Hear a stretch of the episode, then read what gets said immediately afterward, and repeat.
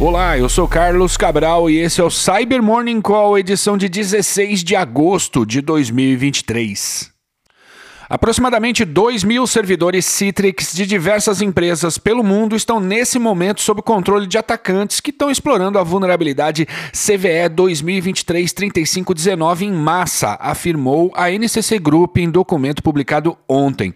Nós já falamos três vezes sobre essa vulnerabilidade aqui no Cyber Morning Call. Ela permite executar código remotamente no Citrix NetScaler sem qualquer necessidade de autenticação e já é de conhecimento público que essa falha vem sendo explorada em ataques desde o dia 18 de julho. Só não havia sido publicado ainda um documento que detalhasse a escala desses ataques, cujos operadores já controlam servidores, inclusive aqui no Brasil. Segundo os pesquisadores da NCC que assinam o estudo, nesse momento ainda há mais de 31 mil Netscalers vulneráveis disponíveis para serem atacados com exploits para a falha CVE 2023-3519. Para aqueles que ainda não atualizaram sua tecnologia, agora não adianta mais só instalar o patch. É preciso fazer um hunting para saber se seu Netscaler foi atacado, buscando por rastros do ataque em seu ambiente. O relatório da NCC traz consigo dois meios automatizados automatizados para fazer isso. Link aqui na descrição.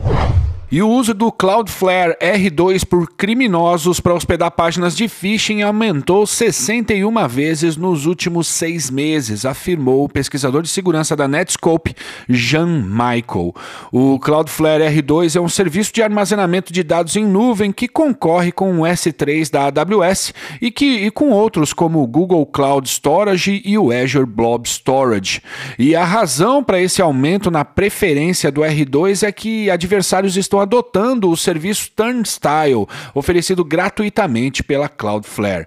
O Turnstile é um substituto do CAPTCHA que permite criar uma barreira anti-bot para as páginas hospedadas no R2, o que, no caso das páginas maliciosas, dificulta sua identificação por mecanismos automáticos que ajudam a detectar phishing, como o URL scan.io. É o paradoxo do sucesso de algumas ferramentas de segurança que às vezes ajudam inclusive a beneficiar o criminoso.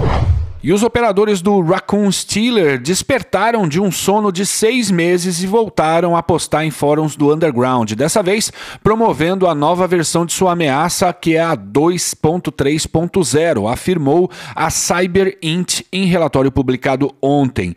O Raccoon foi por muito tempo um dos Stealers mais prolíficos no cybercrime, tendo sido usado por diversas quadrilhas mundo afora e dessa vez a ameaça volta com novas funcionalidades, como como um dashboard com estatísticas dos dados roubados de em cada campanha, mecanismos de busca aprimorados e meios para detectar e bloquear o acesso automatizado aos servidores da ameaça. O documento da CyberInt traz uma série de detalhes adicionais e indicadores de comprometimento.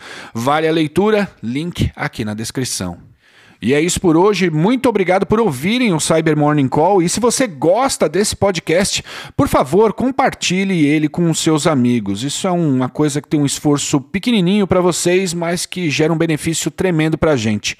Beleza? Muito obrigado por ouvirem o Cyber Morning Call e tenham um bom dia. Você ouviu o Cyber Morning Call, o podcast de cibersegurança da Tempest.